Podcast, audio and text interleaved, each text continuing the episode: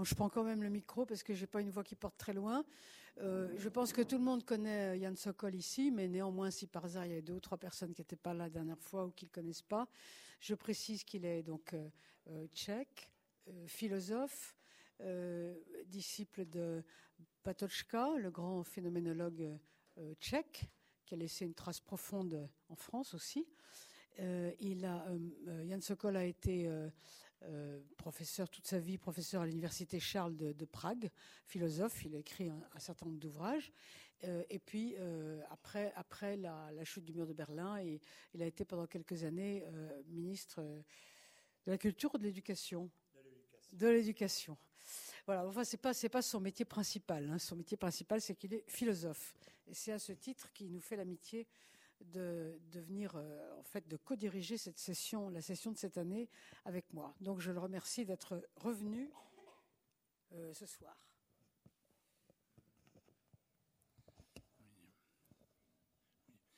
Bonsoir. Euh, merci pour l'invitation et pour l'introduction. Quand on m'a invité à participer à ce cycle, j'ai un peu, peut-être imprudemment, proposé le thème de la vie, dont je m'occupe depuis longtemps. C'est évidemment un thème énorme, inépuisable, que j'ose aborder dans une lecture simple. Ce que je veux donc faire, ce n'est que rappeler quelque chose simple, bien connu, et en même temps de montrer quelques parallèles rarement aperçus, quelques enchaînements peut-être peu réfléchis. Nous voici à la veille des Pâques, des fêtes chrétiennes et pré-chrétiennes de la mort et de la résurrection, de la victoire de la vie sur la mort. Depuis les origines de l'humanité, nos ancêtres l'ont cru voir et l'ont admiré dans la nature, qui renaît chaque année comme à partir de rien, verte et fraîche, toute neuve comme au premier jour de la création. Le thème de la vie pénètre les écritures juives et chrétiennes depuis le message biblique de la création, auquel nous reviendrons plus tard, à travers l'histoire de Noé et de ce premier, de ce premier contrat ou testament de l'espoir humain qui dépasse la vie individuelle. Dans l'histoire d'Abraham et de son fils Isaac, la notion de la vie s'individualise, devient une vie unique d'une personne aimée avec un nom propre. Partout dans la Bible, on retrouve l'opposition de la vie et de la mort, les métaphores de la vie et de la mort comme la conséquence du péché. Il y en a des dizaines dans le Nouveau Testament que nous avons entendus peut-être souvent, mais la plupart des cas peut être compris comme de simples métaphores et donc négligés. Ce que je veux faire en premier lieu, c'est de prendre le mot à la lettre. Et je commence donc avec une explication de son double sens. On peut le démontrer sur n'importe quel texte. J'ai choisi un texte biblique. Dans l'évangile de Jean, on peut lire les deux versets suivants. Jean 1, 4. En lui était la vie, et la vie était la lumière des hommes, et la lumière brille dans les ténèbres l'autre, Jean 5, 24. Celui qui écoute ma parole et qui croit en celui qui m'a envoyé a la vie éternelle. Il ne vient pas en jugement, mais il est passé de la mort à la vie. Dans le premier passage cité, on parle de la vie en général, en tant que la lumière des hommes, d'un phénomène cosmique auquel tous les humains participent. Dans l'autre, c'est une vie individuelle et consciente de quelqu'un, d'une vie à quelqu'un, voire à moi. Celle-ci commence avec euh, la conception ou au plus tard avec la naissance, rassemble graduellement des expériences et de cette manière se forme graduellement en personne, en un être conscient libre. C'est le philosophe espagnol José Ortega y Gasset qui s'est rendu compte de cette différence, de la distinction tout à fait nécessaire entre une vie biologique et une vie biographique. Je commence donc avec la vie biologique. Henri Bergson a dégagé une autre distinction fondamentale et à vrai dire, peu appréciée dans toute la philosophie moderne, celle entre les êtres vivants et ceux qui ne le sont pas. En cherchant à établir philosophiquement ce qui est vivant, il parle parfois des êtres vrais, à distinguer de simples amas ou agglomérations comme un tasse, tasse de sable. Ce qui caractérise, euh, selon lui, les premiers, c'est qu'il n'est pas possible de les démonter et remonter à nouveau impunément. Et je me permis d'ajouter qu'ils ne sont pas seulement des objets, mais en même temps des procès. Donc, il est aussi impossible de les arrêter et redémarrer impunément, mais ce ne sont que des observations laïques. Qu'en disent les biologistes dans la référence à la biologie, je ne chercherai pas une explication du phénomène de la vie, loin de là. Mais même dans un essai philosophique, il serait aujourd'hui stupide de ne pas entendre ce qu'une science peut dire d'un phénomène ainsi compliqué et difficile à comprendre. Car, à la différence d'une spéculation philosophique, la science s'efforce avec toute assiduité possible de confronter ses hypothèses avec la réalité empirique. Ce qu'elle dit peut parfois paraître pauvre et même un peu borné, mais c'est le résultat d'un effort sérieux de trouver un appui ferme dans ce qui est. Selon le manuel scolaire du collège, la vie se distingue par les six ou sept traits fondamentaux qui suivent.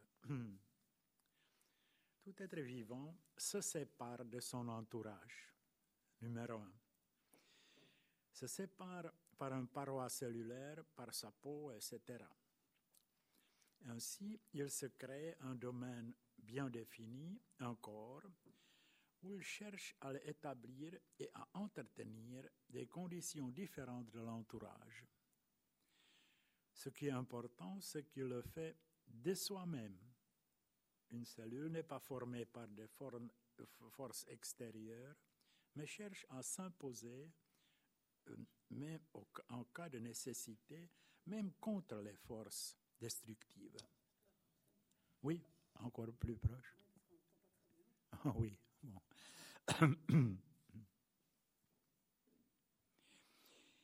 Numéro 2. Cette séparation fondamentale ne signifie, pourtant une indépendance. Tout au contraire, car un être vivant reste dépendant de son entourage, jusqu'à la mesure que sans un, échange continu des énergies, de, de l'eau et de nourriture, il ne peut pas survivre. Même s'il est séparé, il ne subsiste pas de soi-même car il vit de son entourage. Numéro 3. Ceci dit, il est évident que l'être vivant exerce une certaine régulation de son intérieur, se construit des organes et des structures qui cherchent à entretenir un équilibre intérieur. Même s'il doit croître, en particulier en sa jeunesse, il sait euh, en même temps se limiter. Tout vivant a ses dimensions maximum qu'il ne peut pas transgresser.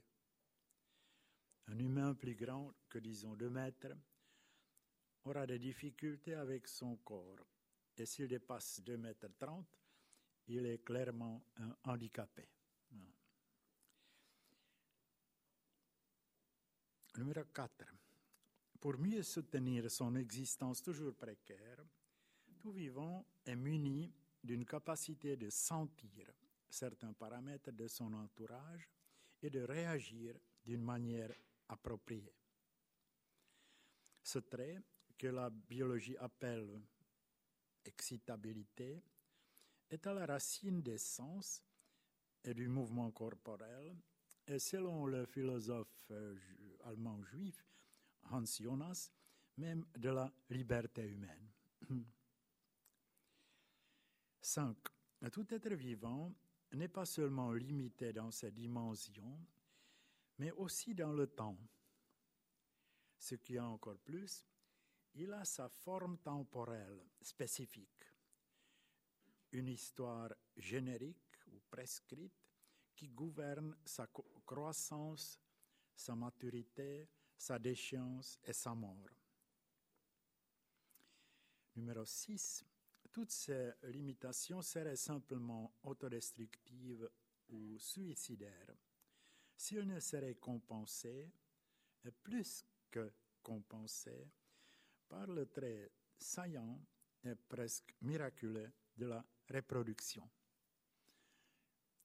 Ici, nous avons un témoignage, un beau témoignage, dans la correspondance de Descartes avec la reine de Suède. Euh, quand elle a lu euh, euh, les principes de philosophie, elle lui écrit que, son explication mécanique de la vie est très belle, mais pourtant qu'elle ne peut pas imaginer que deux horloges mécaniques mises ensemble engendraient un tiers. Oui, voilà. Je pense c'est une belle image. Euh, cette reproduction ne lui assure pas, euh, euh, ne lui assure pas qu'une continuation simple, mais un rajeunissement répété est une croissance du nombre limitée seulement par les conditions de l'entourage. Le mot reproduction est donc une sous-estimation systématique des capacités inhérentes de tout vivant. Et tandis que les cinq premiers traits portent sur chaque individu, celui-ci établit une société élémentaire, un père, une famille. Et puis vient le septième trait du vivant, à savoir l'hypothèse de l'évolution qui porte sur l'ensemble des vivants, sur la vie en général, sur toute la vie biologique. Bien sûr, l'idée de l'évolution reste à la rigueur une hypothèse et on peut difficilement imaginer comment elle pourrait être prouvée d'une manière définitive. Pendant les deux, siècles derniers, elle a subi des modifications, des changements assez profonds continue à se développer. Mais par sa force explicative, elle est devenue un modèle commun pour les sciences de la vie, de la Terre, récemment même pour l'astronomie et pour la cosmologie. De tous les arguments les plus forts en sa faveur, je ne mentionnerai que trois. Les conditions nécessaires pour la vie à la base de carbone sont extrêmement étroites, ce qu'on appelle parfois le petit principe anthropique. Deux, l'homogénéité surprenante à travers l'ensemble des êtres vivants quant à ses composantes chimiques, moléculaires, ses structures semblables à chaque niveau, par exemple des plantes ou des squelettes de vertébrés, et aussi le degré d'adaptation mutuelle des vivants si différents. Et trois, la presque identité de son matériel euh, génétique et de ses stratégies de transmission. C'est ici que l'idée d'une origine commune et la métaphore d'un héritage s'impose, à mon avis. En réfléchissant sur cet arrangement extrêmement et de plus en plus compliqué de la vie, Le biologiste chilien Umberto Maturana a proposé une hypothèse sur son devenir qu'il appelle autopoiesis et sur la possibilité de son émergence supposée. Même dans les formes les plus simples et primitives, l'arrangement et le processus que nous appelons la vie est extrêmement compliqué, ce qui signifie improbable. Autant plus que tous les traits mentionnés, sauf peut-être l'excitabilité, sont pour lui indispensables et devaient donc être là dès le commencement. S'il est malgré tout une réalité, il a dû savoir dès le commencement passer ses structures et ses traits d'une génération à l'autre sans perdre aucun de ses acquis. En bref, il ne, peut durer qu'en se reproduisant. Passons à la vie humaine. à quoi bon cette euh, excursion biologique? De nos jours, il y a des intellectuels qui cherchent à se faire remarquer par des énoncés extravagants, même absurdes, pour, pour épater le bourgeois, comme on disait jadis.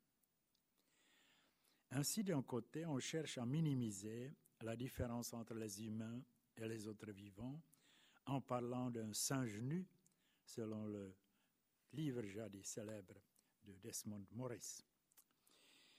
Il y a des scientifiques philosophisants qui cherchent à nous convaincre que nous ne sommes que des porteurs de notre génome malgré nous. Et ils ne se rendent compte du ridicule d'un tel message, car s'il en était ainsi, même ce message serait seulement un produit d'un génome malgré nous. De l'autre côté, on entend toujours que la nature de l'homme, c'est l'artifice. Il est donc, à mon avis, utile de tirer la leçon de la science en tant qu'une construction collective et critique, elle ne tire pas ses résultats du chapeau. Ainsi, par les sept traits caractéristiques du vivant, elle peut aujourd'hui réhabiliter l'expression traditionnelle d'une nature,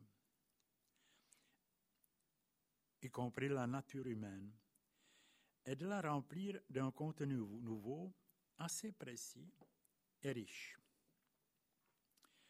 Cette nature que tout humain reçoit de ses parents définit et limite ses possibilités, les données de base de toute existence individuelle et même sociale.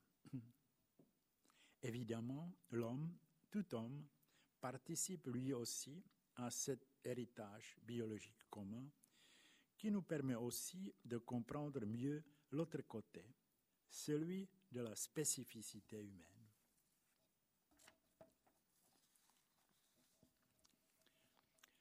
Évidemment, l'homme est un être vivant tout particulier.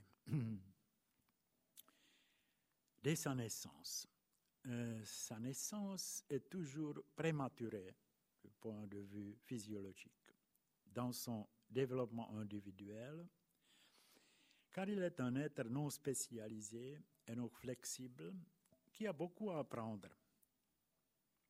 Ses instincts, pas trop différents de ses semblables deviennent chez lui beaucoup plus malléables, soumis à son choix, à sa société, à sa culture. Il est un être social, le zone politikon des anciens, dont le succès énorme est dû à la capacité de communiquer et de coopérer. Sa mémoire lui permet de rassembler ses expériences que son langage peut communiquer et même transmettre d'une génération à l'autre. En renouant ainsi avec ses précurseurs, il se crée une culture et des institutions durables. Par là, il ne doit pas toujours commencer sur une plate table vide. Sa conscience réflexive lui permet de deviner un moi, une personne individuelle, dans un saut comparable à l'émergence de la vie. Un saut, un pas, qui se pourtant répète dans l'intimité de chaque vie individuelle et devient un acquis précieux des cultures entières. Graduellement, l'homme se rend compte de soi-même et devient le premier affranchi de la nature, selon Rousseau, ou encore le seul animal qui peut promettre, selon la belle formule de Nietzsche. À ce niveau, un autre parallèle se prête à la pensée, celui d'un héritage culturel en même temps, temps semblable et différent de l'héritage biologique. Ainsi, le sociologue allemand Luhmann a proposé un modèle du développement social basé sur l'idée de l'autopoiesis biologique que j'ai mentionné tout à l'heure. Selon Luhmann, l'émergence de bons arrangements de la vie sociale et culturelle est tellement improbable qu'ils ne peuvent survivre qu'en se reproduisant à travers et au-dessus des vies individuelles, c'est-à-dire en se créant des institutions sociales.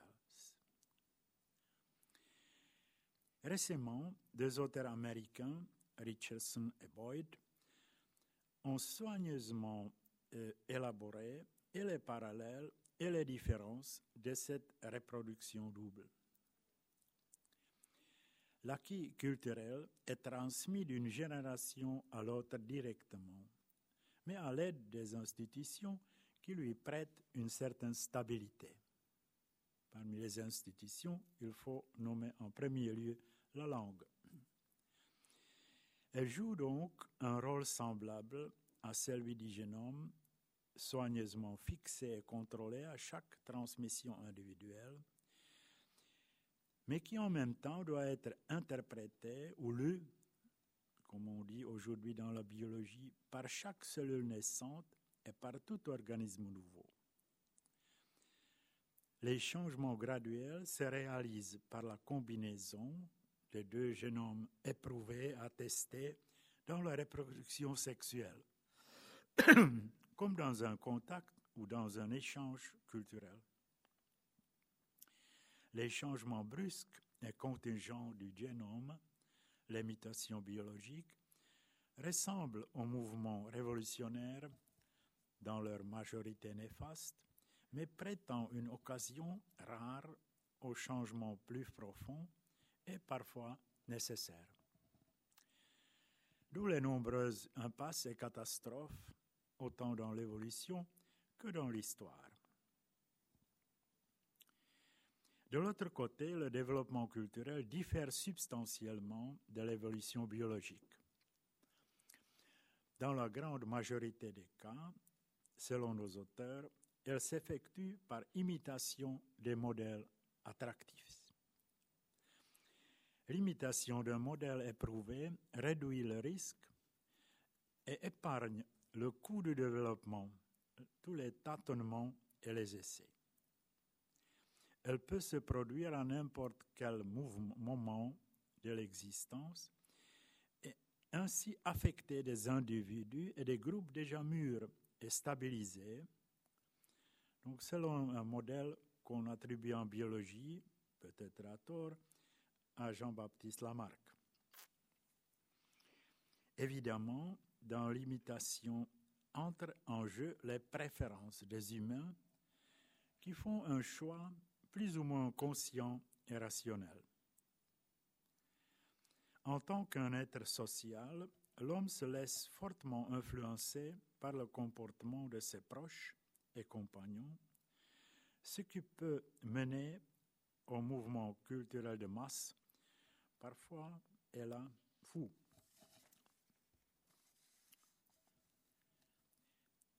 J'ai mentionné les impasses et les échecs dues aux maladaptations biologiques et culturelles. À la première vue, elles se ressemblent beaucoup, mais il y a pourtant une différence importante. une mutation funeste en tant qu'aveugle se propage jusqu'au bout et ne finit que par le décès de son dernier porteur. Tandis qu'un mauvais choix culturel peut être critiqué et démontré comme cul-de-sac à temps par des esprits clairvoyants. Même ses partisans peuvent l'abandonner longtemps avant qu'il n'aboutit à une catastrophe sociale. En général, le développement culturel est infiniment plus flexible et rapide que l'évolution biologique, mais son contenu, son squelette, est aussi beaucoup moins protégé. Pendant ce que contenu est transmis d'un homme à l'autre, rien ne garantit qu'il soit reçu correctement, c'est-à-dire au sens que lui prête le transmetteur. C'est le problème fondamental de tout enseignement. Pauvre enseignant qui croit avoir transmis un euh, contenu quelconque après qu'il ait présenté et expliqué devant sa classe. En réalité, son succès dépend de ses auditeurs et même tous les examens sont un remède très insuffisant pour garantir une transmission réussie. Après cette comparaison assez sommaire, revenons à l'autre terme de cette contribution, à l'héritage.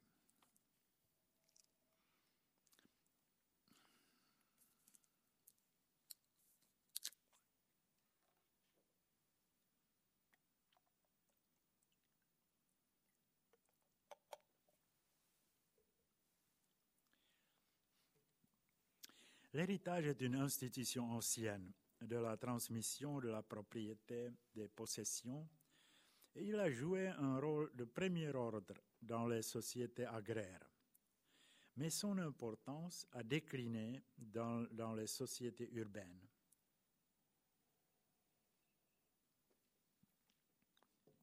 Dans la ville, on ne vit pas plus de son héritage matériel, mais de son travail de ses capacités propres, de son diligence et de ses idées. L'héritage ne reste d'importance que pour une minorité riche ou foncière. Au XXe siècle, il n'en restait qu'une caricature, la notion médicale de l'hérédité, qui est devenue une sorte de destin impitoyable et menaçant. Rien d'étonnant que toute l'idée d'héritage a perdu de sens et semble tout à fait obsolète. Et pourtant, comme on l'a vu, tout vivant, et d'autant plus tout humain, vit d'un héritage multiple. Il a reçu sa vie de ses parents avec ses talents et ses limitations. Il a reçu sa langue maternelle et s'est trouvé dans une société, dans une culture toute faite avant son arrivée.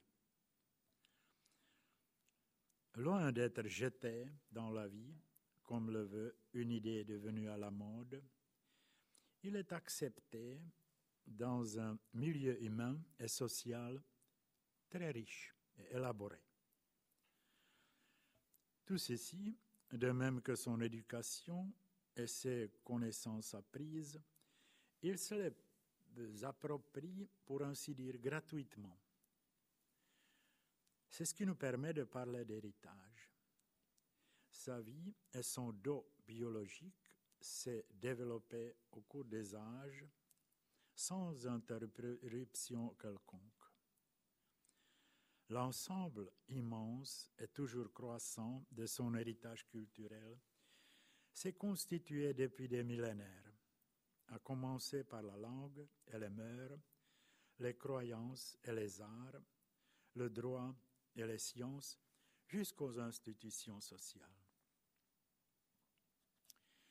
Tout ceci se propage d'une génération à l'autre et chacun de nous en vit, sans frais, mais peut-être avec une obligation tacite que nos ancêtres ont pourtant tenue pour sacrée, à savoir l'obligation de le bien gérer, purifier et cultiver, et de le passer à la génération prochaine. Cette idée est si simple et si naturelle, la modernité européenne l'a presque complètement oubliée.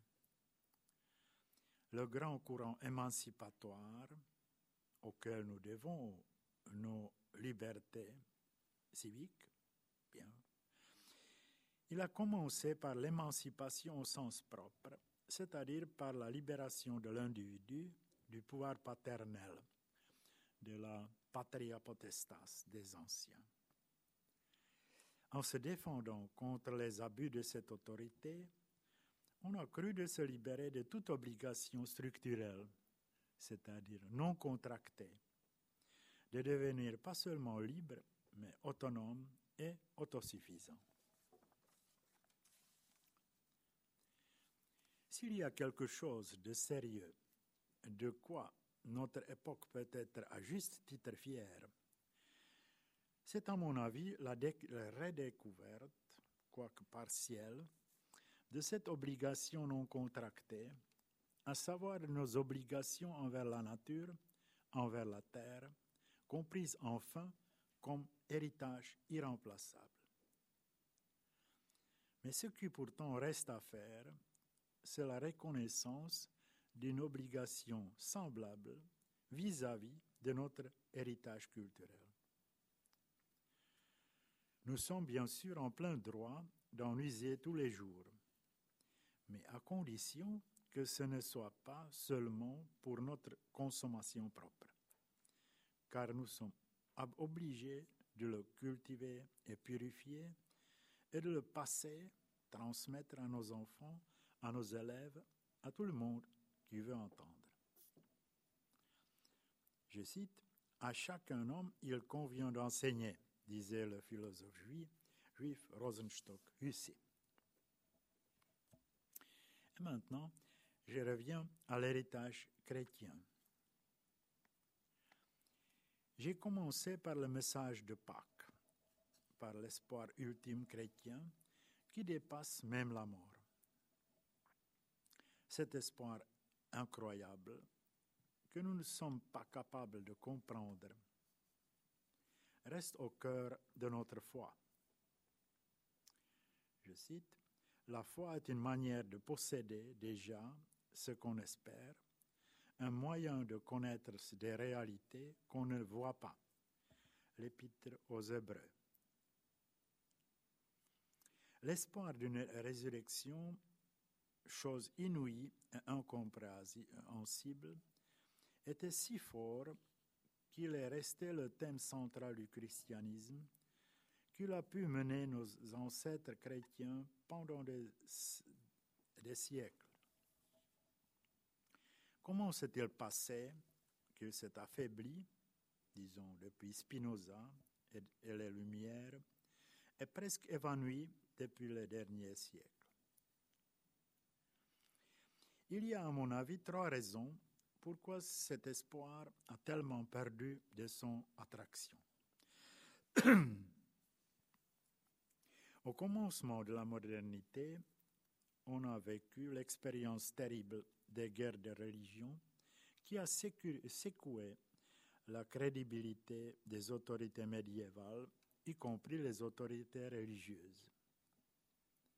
J'ai déjà cité Descartes qui est un témoin de première main, qui cherche à se passer des autorités en appuyant sa foi sur son propre raisonnement.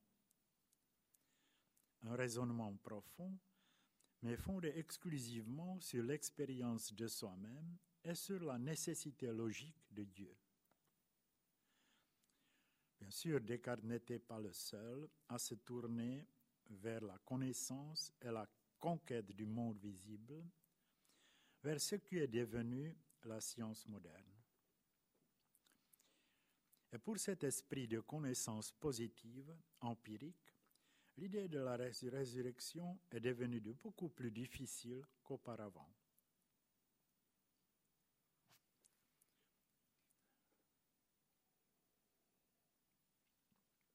Deuxièmement, notre mode de vie et nos sociétés ont profondément changé. La vie urbaine, industrielle ou post-industrielle, est une vie substantiellement individuelle. Et dès le, haut Moyen Âge, l'espoir de la résurrection s'est extrêmement individualisé. Il a perdu son côté cosmique et s'est consacré, euh, concentré à la résurrection individuelle, comme en euh, témoignent par exemple les nécropoles royales. Depuis, les conditions de vie se sont très améliorées et la durée moyenne de la vie a presque doublé. Ainsi, la majorité de nos contemporains meurent à un âge avancé où on peut être, je cite, rassasié de ses jours, selon l'expression courante de l'Ancien Testament. En conséquence, la vie éternelle, comprise comme une continuation à perpétuité, a peut-être perdu de son attraction. Et si le message chrétien a été réduit à cet espoir, il en a perdu aussi. Pour expliquer la troisième raison, je dois revenir à l'ensemble euh, de l'héritage chrétien et tout particulièrement à son commencement. Toutes les formulations du credo chrétien commencent par la mention de la création et du Créateur. La première phrase du credo renvoie directement au commencement de la Torah de la Bible juive. Ce texte, une déclaration solennelle et toute fondamentale pour les Juifs, n'était pas reçu par les chrétiens qu'après des luttes et des controverses violentes des premiers siècles. L'opposition des courants spiritualistes et gnosticisants a été vaincue au IIIe siècle, me revient à plusieurs reprises au cours des siècles. Son nerf principal est toujours le même, à savoir le, le rejet du monde sensible, considéré comme l'œuvre du mal, et en conséquence de la corporalité humaine, considérée comme le tombeau de l'esprit, le soma, le fameux soma, sema des anciens. Le texte de la Genèse, extrêmement compliqué, euh, comprimé et pourtant assez clair, a souffert d'une lecture très superficielle, sinon négligente, et d'une exégèse désastreuse qui s'est finalement concentrée à la défense de quelque chose que la Bible ne dit pas, aux sept jours de la création. Je ne peux pas faire ici une exégèse plus attentive du texte, euh, plus précisément de deux textes complémentaires. Il suffit de dire que les jours de la Genèse ne peuvent pas être compris comme une mesure de temps, car le soleil n'apparaît qu'au quatrième jour. Le sens réel de, de sept jours est d'un côté le souci encyclopédique d'arranger toute la réalité, sans exception, dans un ordre exhaustif. Et de l'autre, les sept jours établissent la semaine juive et le commandement du sabbat, qui n'est donc pas une convention humaine. Deux textes sur la création sont de, euh, de nature très différente et expriment dans un langage naturel, c'est-à-dire imaginatif, un contenu tout à fait fondamental. Le premier texte, Genèse 1, 1 jusqu'à 2, 4, très solennel, énonce que tout ce qu'on peut voir dans le ciel et sur la terre, est une œuvre ordonnée d'un seul créateur, qu'elle est sans précédent et créée par un mot, donc rempli de sens. Pourtant, elle n'est pas divine et digne d'aucun culte, et c'est pourquoi le soleil vient n'est pas créé qu'au quatrième jour, est comme un liminaire utile sans nom propre. Même si l'hébreu, naturellement, a un mot qui est nom propre du soleil. À la, à la fin de chaque journée, Dieu vit que, que cela était bon. Enfin, le sixième jour, Dieu créa l'homme en tant que l'homme est la femme, et à l'image de Dieu, pour qu'il lui ressemble, comme dit le texte. Tout être vivant reçoit sa nourriture, et l'homme sa bénédiction et son devoir de, je cite, remplir ce monde et de le gouverner.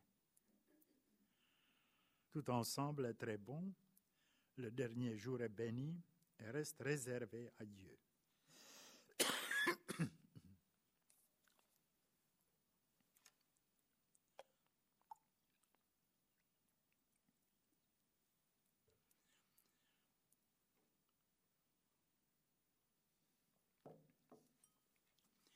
Après une rubrique, brève, Genèse 2.4, commence l'autre texte, beaucoup plus narratif et concret, qui en détail parfois contredit le premier. En réalité, il est son contrepoids et complément qui introduit d'autres thèmes. L'homme, Adam, est ici créé seul et mis dans un jardin merveilleux pour le cultiver et le garder. Est invité à nommer tous les animaux. Car, car il ne trouve pas parmi eux une aide, Dieu lui crée la femme, qu'il, enfin, trouve chair de ma chair, et que les deux ne feront plus qu'un.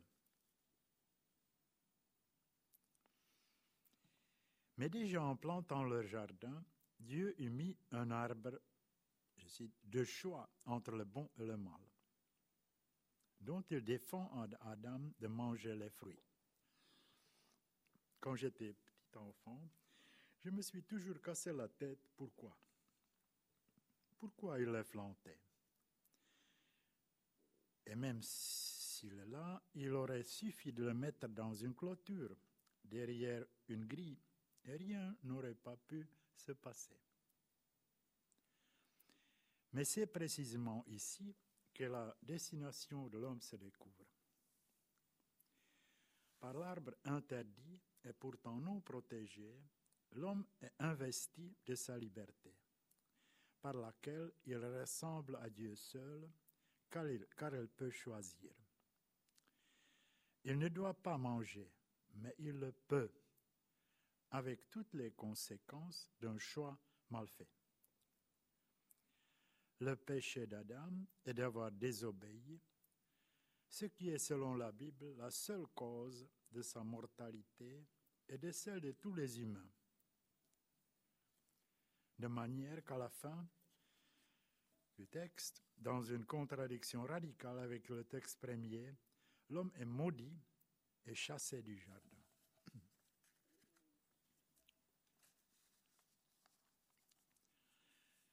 Ce message si riche et si simple était bien familier à tout juif, à Jésus et à ses disciples, qu'il est supposé évident et reste toujours au fond de son enseignement. L'origine divine du monde, confiée aux hommes en héritage, leur liberté à l'image de Dieu et les conséquences de la désobéissance, désobéissance héréditaire d'Adam, tout, ceci servait de base évidente pour tous les espoirs juifs et chrétiens. Pour les auditeurs euh, de Jésus, paysans de Galilée, comme plus tard en Europe, il était évident que c'est le Créateur qui les nourrit en laissant tomber sa pluie et luire son soleil. Donc, il leur semblait tout à fait crédible que celui qui les a si bien dotés pour la vie de tous les jours leur propose, promet encore plus. Mais ce n'est pas plus le cas pour les habitants des villes, pour un artisan, pour un marchand ou fonctionnaire. Pour finir et pour résumer, je suis donc convaincu que l'unité de la création et le bon message de notre rôle à jouer dans son présent et son futur vont à l'encontre de tous les trois besoins nouveaux de nos contemporains et de nous-mêmes que j'ai mentionnés.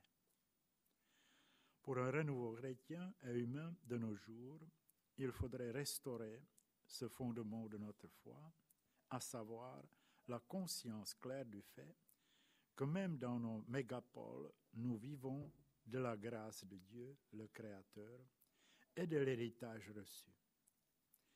Notre héritage à nous n'est point plus pauvre que celui de nos ancêtres, juste au contraire. Il donne à penser et à espérer. Son mandat de cultiver et garder la terre qu'il a créée pour nous peut nous aider à porter le fardeau de la vie, car il peut remplir nos vies de sens et d'espoir. Merci pour votre attention.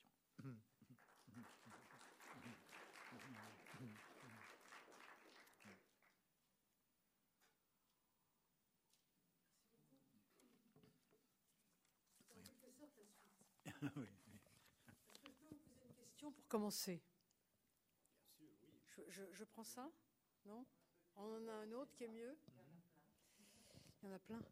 Euh, Est-ce que vous pouvez nous préciser euh, est-ce que vous, vous êtes euh, en fait mis en contradiction avec Heidegger? Quand vous avez parlé de l'être jeté Vous avez dit, comme c'est à la mode, c'est un texte de Heidegger. Est-ce que vous avez le sentiment que ce que dit Heidegger quand il dit que l'homme est un être jeté, ça signifie au fond euh, qu'il est là par hasard, qu'il est sans signification et au fond un peu qu'il est tombé du camion, quelque chose comme ça? Est-ce que vous avez cette impression-là? Merci. Oui, je, n'ai pas voulu euh, trop développer cette. euh, oui, c'est bien sûr une allusion à Heidegger. Il me semble que dans son, dans son anthropologie, il est, il est trop dans, la,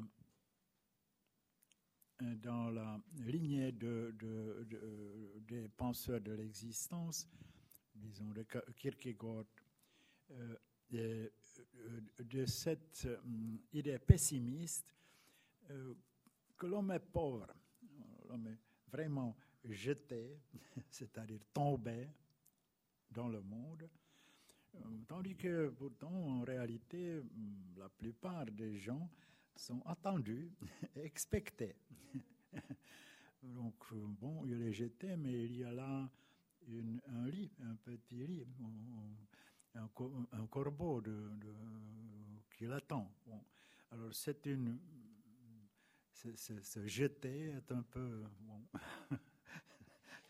Oui, c'est un peu excessif. Oui, oui, c'est ça, oui. oui. D'accord. Euh, euh, à vrai dire, euh, déviant, parce qu'il qu qu qu oriente l'attention vers ce qui est secondaire. Oui, c'est ça, oui. D'accord. Euh, je, je, vais. Qui est-ce qui veut parler? Antoine. Oui, j'aimerais bien, après euh, votre conférence intéressante, partir de ce que Chantal Dessol a dit sur Heidegger c'est beaucoup plus, euh, je dirais, violent chez Heidegger, cette affirmation qu'on le croit, parce qu'elle liquide l'anthropologie. Le Verfallen, l'homme qui est jeté dans le monde, liquide toute anthropologie parce que c'est l'homme sans finalité. C'est l'homme anti-aristotélicien, si vous voulez dire. Et comme il n'y a plus d'anthropologie, donc pour lui, toutes les sciences humaines, sociologie, anthropologie, sont à liquider au nom de ce néant, d'où le Sein de l'homme et un être pour la mort. Elle est beaucoup plus, je dirais, radicale que cela. C'est un peu comme s'il liquidait tout le système de Hegel et Aristote avec pour instaurer euh, la fin de la bataille. C'est quand même euh, très grave parce que de l'autre côté, vous avez parlé de l'héritage chrétien avec beaucoup de clarté. Heidegger, dans l'introduction à la métaphysique, il le liquide en un mot. Vous êtes revenu à la création, la Genèse. Pour lui, le Bereshit, la Genèse, c'est là où quand l'homme, le chrétien, dit au nom de son héritage, Dieu créa le ciel, au commencement Dieu créa le ciel, il considère que c'est la fin de la métaphysique et que le chrétien est d'une certaine façon un fou s'il affirme encore pouvoir faire de la métaphysique ou de la philosophie au nom de cet héritage. Voyez-vous que c'est euh, Heidegger quand même, c'est une philosophie extrêmement fermée et qui toute possibilité d'héritage, quoi. Oui, merci pour, pour cette contribution. Vous savez, je ne veux pas, euh, je ne veux pas être, être um, ingrat envers Heidegger. Je lui, je lui, il, fait partie de mon héritage, pour ainsi dire. Je l'apprécie beaucoup. Mais il a fait aussi des grands, il y a des grandes erreurs. Euh, ce que, ce, comme je le vois aujourd'hui, c'est justement comme je l'ai dit, il faut le critiquer. Euh, ainsi, vous avez raison, cette euh, vie pour la mort, sein zum Tode, être vers la mort, c'est une chose absurde. C'est J'aime beaucoup la, la, correcture de Lévinas. Lévinas dit euh, l'homme vit euh, contre la mort. même s'il euh, ne peut pas le, le, nier, mais toute la vie est une, postposition. Une, Lévinas dit pas encore. C'est l'attitude de l'homme vers la mort. Oui, ce n'est pas qu'il était pour la, vers la mort. Oui, oui, oui, c'est ça, oui, oui, oui. Et puis, euh, il faut aussi, à la, à la défense de Heidegger, il faut aussi dire que, qu'il, euh, qu'il, qu'il était aussi euh, victime de cette exégèse que j'ai appelé euh, terrible de la Genèse, oui, cette exégèse qui disait ou bien six fois 24, 24 heures, ou bien aucune création. Qui veut parler?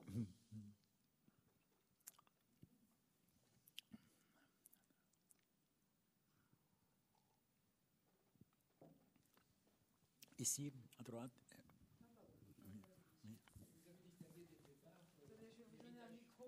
Oui. Oui, bonsoir. Vous avez distingué donc dès le départ deux héritages, l'héritage biologique et l'héritage culturel euh, biographique. Mhm. Est-ce qu'on ne peut pas penser aujourd'hui à une convergence de ces deux héritages par le fait que l'homme, par son héritage culturel, va maîtriser l'héritage biologique et se construire Et petit à petit, de cette façon-là, fusionner les deux démarches et venir sur un monisme. Oui, vous savez, ce n'est pas une nouveauté complète, car les hommes ont toujours, par exemple, en, en cultivant les, les, les plantes euh, agricoles, il a toujours influencé le contenu biologique, le contenu le génome euh, euh, des plantes. Ce que, nous, que nous connaissons comme blé, euh, c'est un produit d'un choix, d'une sélection humaine de siècles. alors, on a, les humains ont toujours influencé, ou au moins choisi, sélectionné. oui, prenez les races des chiens. c'est le résultat d'un choix volontaire des humains de vouloir. De l'autre côté, je ne suis pas sûr qu'il est, si possible et si proche de construire soi-même. Là, j'ai mes raisons de. Là, je ne suis pas si, euh, si sûr que ça soit possible. Et euh, naturellement, euh, ce serait très dangereux même l'idée d'une cultivation, d'une, euh, comment on dit, une, cultivation de l'héritage humain biologique, oui, c'est-à-dire les attend à, à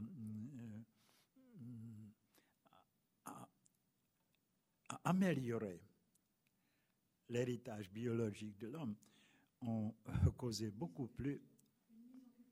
Oui, c'est, oui, a, causé beaucoup plus de dégâts, de, catastrophes que du, bon. Oui.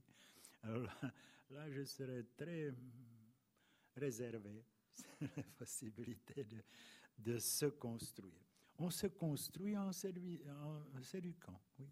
On se construit bon, euh, euh, la, limite, c'est la possibilité de, choix, de sélection, euh, qui est utilisée par, les, par les cultivateurs, par, les, agronomes. mais déjà, ce, ceci est,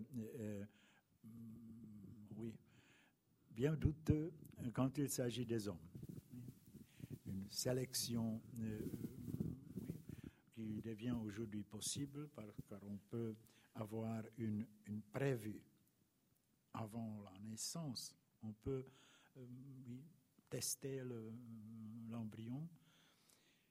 bon, alors c'est déjà quelque chose que je pense que les humains doivent laisser. Oui.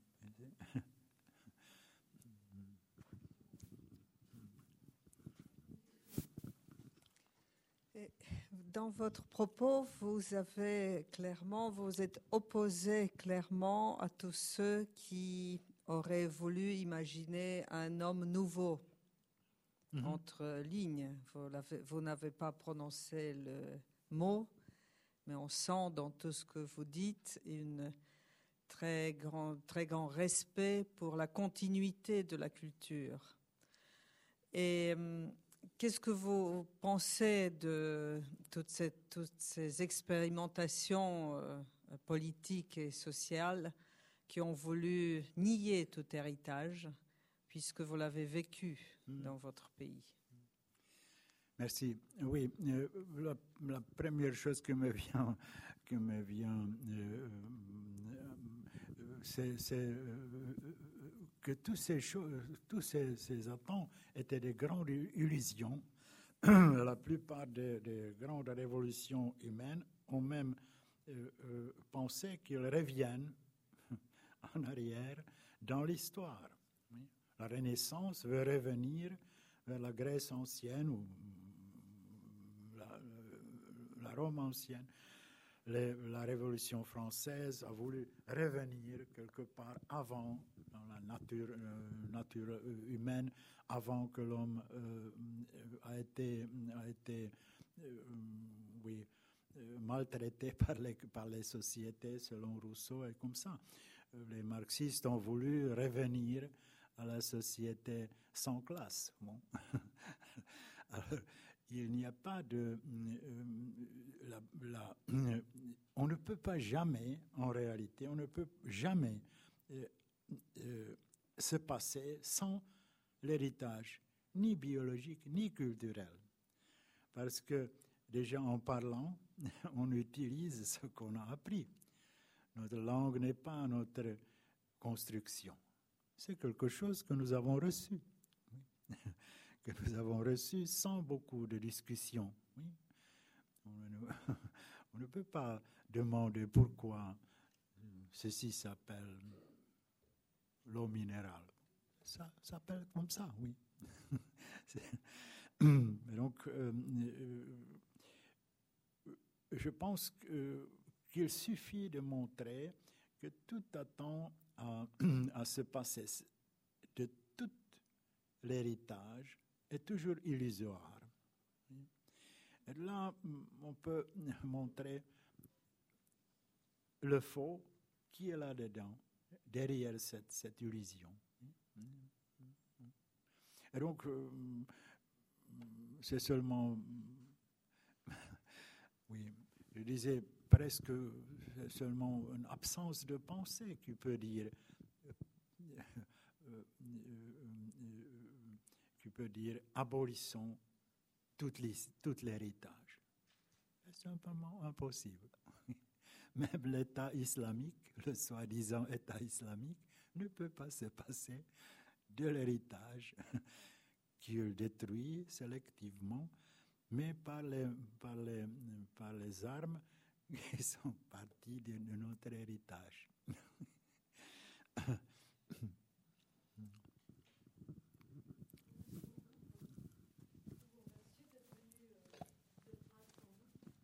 Avec comme toujours. Et nous avons, euh, nous continuons notre, euh, notre programme. Je sais pas si vous, je suppose que vous avez le,